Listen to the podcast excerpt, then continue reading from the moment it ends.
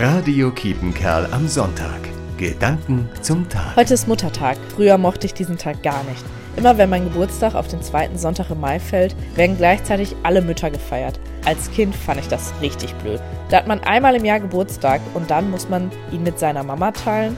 Und auch heute bin ich immer noch ein Muttertagsmuffel. Was soll man da schenken? Blumen, Schokolade, einen Gutschein? Und freut Mama sich überhaupt darüber? Ich selbst feiere dieses Jahr meinen vierten Muttertag. Und ich glaube, dass der Muttertag für viele heute und nicht nur im Kreis Coesfeld sicherlich ein besonderer Tag ist.